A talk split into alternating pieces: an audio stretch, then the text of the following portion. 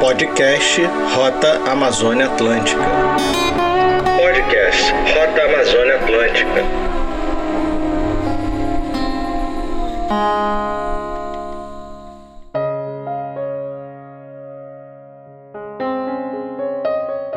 Me chamo Leonardo Modesto, é, sou natural de Curuçá, aqui no Nordeste Paraense. Bem, meu nome é Raimundo Carlos. Atualmente sou presidente da Associação Agropesqueira de Nazaré do Mucajuba, Barra Coqueiro. Por que Barra Coqueiro? Porque nós fizemos uma parceria com eles, né? Barra Coqueiro. Sou filho de agricultor. Quando falo de agricultor, eu sempre foco na minha mãe. Quando eu falo da minha mãe, sempre dá aquele arrepio, assim, né? De lembrar toda a infância que eu passei lá é, com ela, aqui no interior. E assim, a nossa vida sempre foi na roça, no, na maré, que é o mangue, né? Pescando. Ela que me ensinou a pescar, ela que me ensinou a cultivar, que me ensinou a cozinhar, porque desde os oito anos eu já estava cozinhando e com isso veio esse incentivo, mas assim, era algo que eu sempre gostei. Eu sou filho daqui, né, de Curuçá, e eu sempre falava, quando me aposentasse, voltaria para minha terra, né, eu sempre tive esse, esse amor aqui por esse lugar, né, pela minha terra, eu nunca neguei minhas, minhas raízes, né. Aí foi quando eu conheci esse projeto de horticultura. No começo eu não observava assim, eu não ouvia, pô, vocês trabalham muito e eu não vejo retorno nenhum.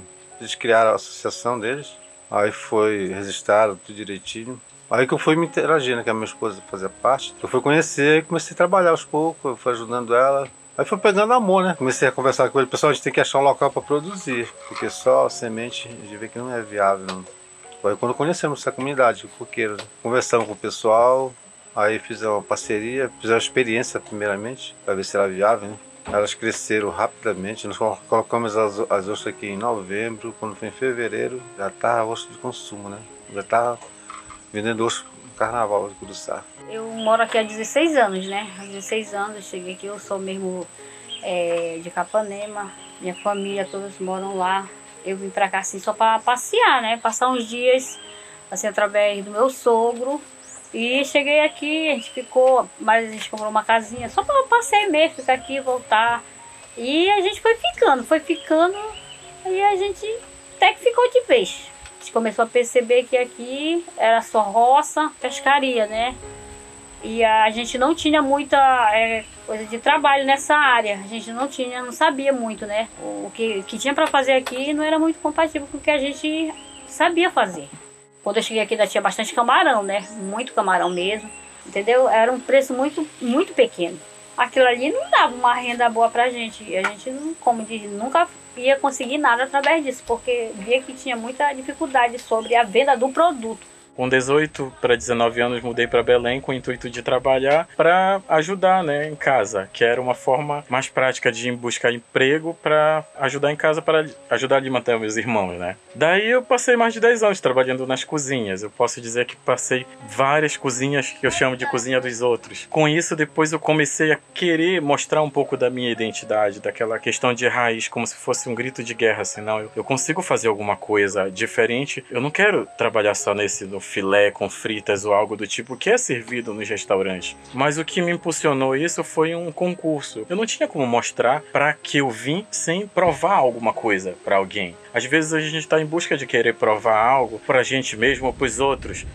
Eu precisava mostrar isso precisei passar por isso. E foi importante porque a partir do momento eu sempre me considerei o cozinheiro. Atualmente eu sempre me designo como cozinheiro, cozinheiro de raiz amazônica, porque eu abraço a questão amazônica, não só a cozinha paraense. Então em 2015 ganhei esse concurso, já fui intitulado como chefe. Foi, foi assustador, porque primeiro, como é que eu posso ser chefe se eu não tenho um restaurante? Então eu não aceitava isso. Eu passei dois anos não aceitando isso. E hoje eu quero fazer uma desconstrução desse conceito de chefe. Eu sou cozinheiro. Eu sempre fui cozinheiro. Quando eu cheguei aqui tinha muita ostra.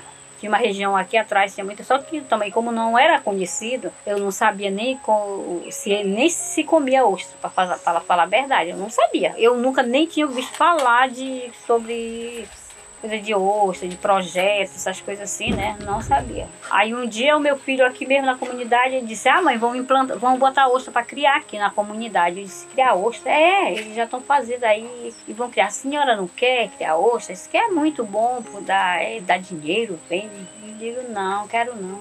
Aí ele disse: Ah, mas eu vou. É o meu filho mais velho, né? Aí ele ficou ajudando, o pessoal era mais ali embaixo, assim. Aí ele ficou montado tudinho mesmo, fizeram tudo, né? Aí, como sempre, as pessoas às vezes querem tudo muito rápido. Aí um, todo mundo desistiu. Eu disse, sim, mas vocês já não colocaram lá pra criar? Oxe, já, tá tudo lá, tá. E aí? Como é, ninguém quer? E aí vai ficar lá assim? É, quem quiser. Eu disse, então sabe o que, é que eu vou fazer? Eu vou ficar, né? Eu vou cuidar menos dessas que tu trouxe para que não se perca e menos vocês comem, não é possível. Se a gente não vender, é claro que come. E foi assim que entrou na minha vida. A ostra, hoje eu posso dizer que foi assim. Eu me sinto uma fraude na cozinha, me colocando como chefe. Primeiro, que as pessoas vão em busca do meu restaurante, eu não tenho. Segundo, que eu sou taxado como o chefe. Ele é chefe da onde? Da cozinha dele, da casa dele, tá entendendo? Ou seja, então eu não gostava desse termo, mas eu tive que adotar. Mas isso valeu para uma construção. Participei do primeiro concurso de 2015, 2016, o Em Pará, que me deu uma visibilidade maior. Em 2016, eu acabei participando de uma seletiva do Bocuse que é a seletiva regional brasileira, que é um concurso a nível internacional. E quando eu me enxerguei num concurso a nível internacional, com um tratamento a nível internacional, levando preparações tradicionais indígenas, ou seja, só para chegar no conceito que eu queria, eu estava levando a minha origem indígena. Quando eu era criança, moleque, eu era o índio sabe? Eu era filho taxado, sempre fui taxado como o filho da Índia do Miarim aquilo me corroía. E aí eu disse: não, então, se eu sou o índio, então eu deixo ir para minha tribo. Várias vezes a gente foi tentado a vender, eu produzir para vender o nosso produto e alguém rotular. Eu não aceitei isso. Eu tive que trabalhar esse inverso do conceito de mostrar que a gente poderia chegar em alguma coisa. Hoje eu sou cozinheiro, faço meu trabalho, carrego um produto da agricultura familiar focado principalmente na mandioca. Então quando eu fui trabalhar, eu digo, mãe, eu vou trabalhar porque eu não quero mais que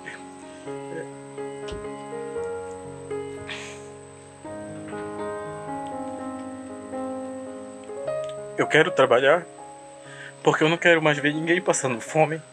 O primeiro prato que eu criei na vida, eu tinha acho que 10 anos de idade. A mamãe chora quando ela vê isso, eu, eu falando. Ela foi pra roça de manhã, a maré secava à tarde, 3 horas da tarde, ela ainda não tinha chegado com caranguejo. Eu tinha que fazer alguma coisa para eles comerem. Então tinha erva regional, vaca chicória, tinha urucum para dar cor. Eu peguei aquilo, temperei uma água, como se fazia o nosso peixe tradicional, e coloquei vinagreira. Cozinhei, dei para eles comerem. Eu disse: vocês estão comendo é, pirarucu. Eu nunca tinha ouvido falar o que era pirarucu. Aliás, eu ouvi falar, mas não sabia o que era pirarucu. Então eu dei para eles comerem. Coloquei um em cada prato, coloquei farinha, um pirão escaldado de pirarucu, que não era pirarucu, era vinagreira. E fui pra frente de casa chorar. Porque eu tava enganando eles. E essa aqui, eu acho que é a primeira vez que eu tô relatando isso. Talvez por isso que a gente tá passando, né? Um período de pandemia que é mais, mexe com todo mundo.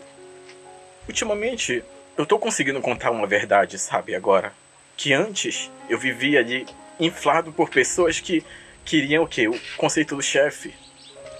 Parece que eles querem contar uma história que não é verdade. Aí quando eu me vejo assim, que, poxa, agora eu tenho uma verdade para contar, eu consigo contar e saber que aqui tem uma origem minha também, que quando as pessoas dizem, olha, Leonardo Modesto, ele é nosso parente. Eu chego, digamos, em Castanhal, alguém se depara um parente, vai verificar, não precisa fazer um DNA. Quando a gente vê um contexto histórico, olha, de onde tu é, a minha tua origem? Ah, é lá do coqueiro. Eu comecei a identificar, eu digo, não, minha família saiu daqui. Então quando eu enxerguei isso aqui, um pessoal trazendo esse projeto novo, desse conceito de trabalhar com ostras, eu cheguei com o Raimundo e comentei assim, de digo, cara, a gente tem que dar visibilidade para isso. Já conheci o Léo, devido a gente ter uma sintonia muito grande e ele, né? Assim, a gente fez um, um vínculo, uma amizade. Aí começou a chamar para participar de eventos lá em, no Hangar, aqui em Curuçá. Uma feira que tem agropecuária em Castanhal, levou a gente para lá. A, a, prefeitura também começou a se aproximar da gente, aí começou a fazer essa participação das feiras. Cada coisa foi uma, uma tipo um degrau, né? A gente foi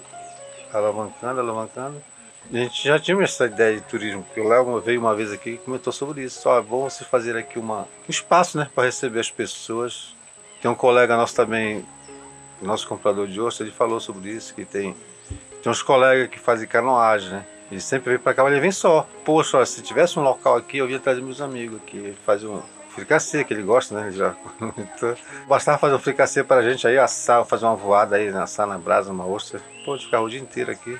Tá com três anos que a gente tá nesse projeto e hoje que eu posso falar, gente, assim, isso aí para mim é uma coisa muito boa. Para mim tem sido uma coisa muito boa. Apesar, eu digo para muitas pessoas assim, que felizmente isso chegou muito tarde para mim. Eu digo assim, aí há, há muitas pessoas dizem assim, mas por que, dona Madalena? Mas não, porque eu já tô nessa idade, né? Eu acho que eu não tenho assim. Eu tenho muita. Eu, eu gosto muito de fazer algo, de trabalhar. Tudo que eu posso fazer, eu faço, sabe?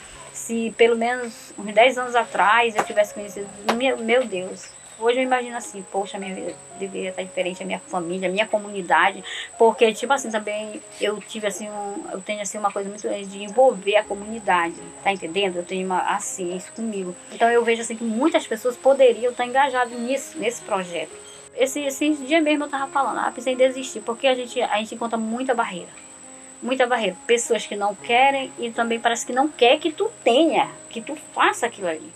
Já que as pessoas me, me intitulam como chefe de cozinha, eu sou chefe de cozinha curuçaense que colocou Curuçá no mapa num concurso internacional, eu vou usar isso ao nosso favor. Talvez as pessoas continuem me julgando por ser o chefe de cozinha, o chefe ribeirinho, como era chamado antes, eu era taxado como chefe ribeirinho, e quando as pessoas me intitulavam como chefe, ainda vinha alguns que queriam diminuir, era o chefe ribeirinho. Eu ficava assim, por que ribeirinho? Talvez é porque eu contava um pouco da minha história e as pessoas não identificavam a minha história como algo bonito. Hoje eu me emociono por conta de todos, por lembrar disso, né? Antes eu, eu engolia o choro para poder ficar firme, me tornar uma pessoa forte, parecer uma pessoa forte. Hoje não, eu vejo isso que é algo bonito de se contar. Eu tenho que me orgulhar da minha origem, tenho que olhar para cá e ver que na comunidade a gente está trazendo, esse projeto pode se expandir, toda essa região aqui cresça com esse projeto também. Eu viajo para Castanhal, tem um rapaz lá, ele, ele compra dúzia. Aí eu vou sempre na sexta-feira levar, então sempre quando eu viajo, o pessoal do Sebrae, quando eles acompanhavam, ela sempre mandava, olha, tu tem que ir sempre padronizado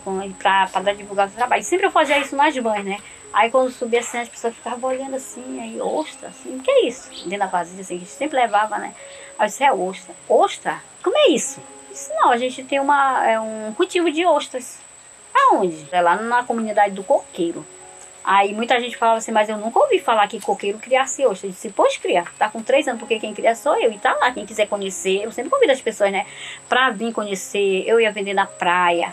E como é que cria ostra? Se fala muito na produção, né? Ostra, ostra, ostra da Amazônia, mas nunca se comenta de onde começa, né? Aqui em Curuçá só tem, só em Curuçá que existe berçário de ostras, né? Naturais. Em outros municípios eu não conheço. Esse processo é lá em Nazaré do Mucaju, nós temos um, berçário lá natural. Nós iniciamos o primeiro processo de preparar os coletores, que é feito de garrafa PET, é feito umas telhas de garrafa PET, cada coletor são 20 telhas, colocado em cima do outro, amarradinho com tampa, tudo direitinho. Aquilo vai ficar preso em umas varas. Cada vara leva 20 coletores desse, tipo um giral, lá no berçário. A gente coloca lá no berçário das ostras naturais. Aí durante o período de. Quando para as chuvas, né? quando a água fica num ponto, que é um ponto lá que é, chama salobro, né? É um ponto que ela, as ostras né? começam a soltar as larvas. Os coletores já estão lá, só esperando, né? Aquelas larvas saem na água, elas soltam. Aí penetram naquelas telhas, elas vão crescendo naquelas telhas. Aí com o período de. Uh, 60, 90 dias, aí é o período que a gente começa a coletar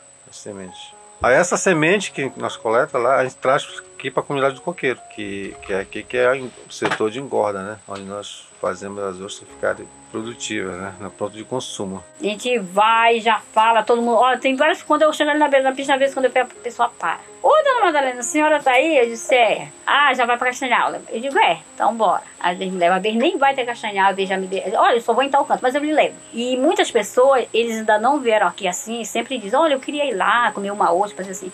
Aí a gente sempre tinha, o, o nossa vontade mesmo, eles estão aí, sabe, que é a gente fazer, sempre ter isso aqui, só que a gente tinha um receio.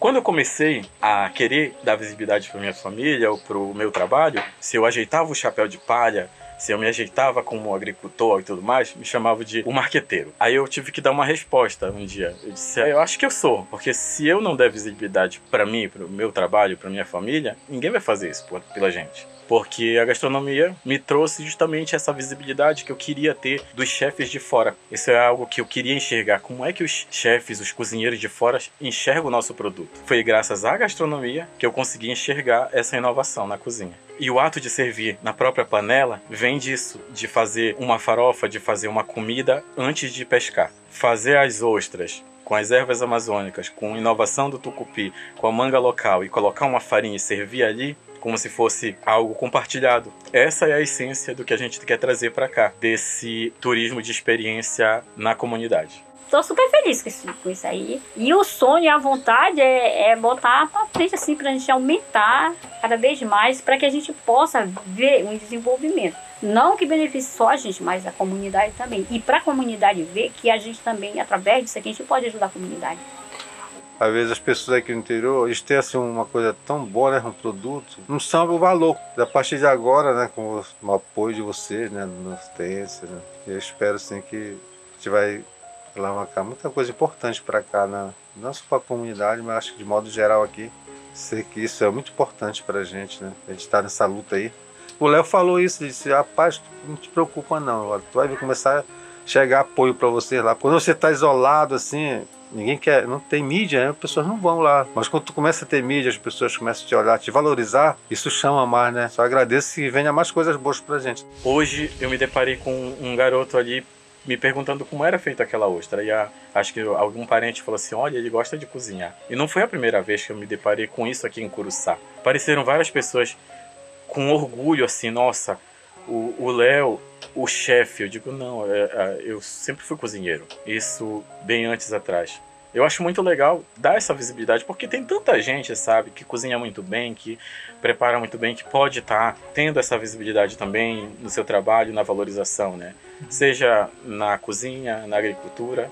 Acho que a rota ela tem tudo para contribuir com a valorização do produtor local, do agricultor, do pescador. Eu me sinto uma pessoa útil para minha família, para meus filhos, uma coisa que se assim, se eu pudesse, não, meu filho, é isso aqui, vai em frente porque isso aqui dá. Então assim, eu, não, eu me sinto assim uma, uma pessoa, uma mulher útil que, e dizer assim que a pessoa assim, a pessoa assim, ah, eu não posso isso. Não, você pode, se você quiser e tiver força de vontade dentro de você, você pode e você consegue eu só consigo enxergar essa questão da valorização e principalmente do orgulho local que a, que a pessoa vai ter.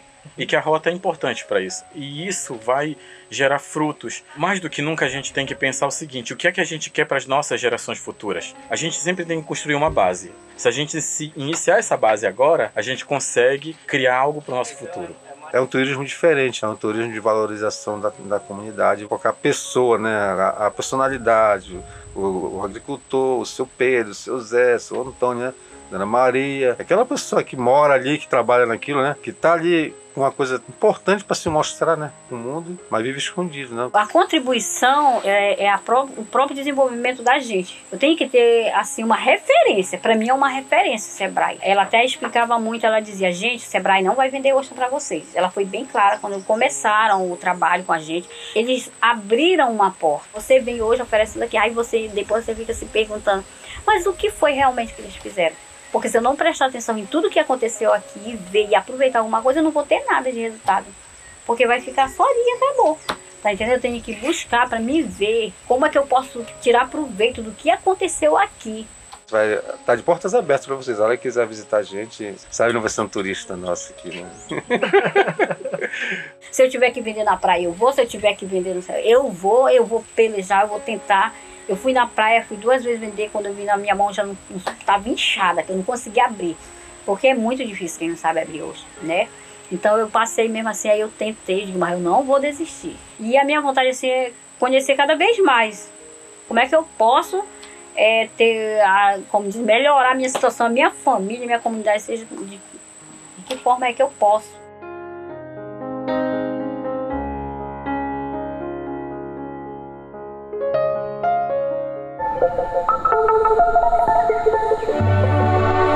Podcast Rota Amazônia Atlântica. Podcast Rota Amazônia Atlântica.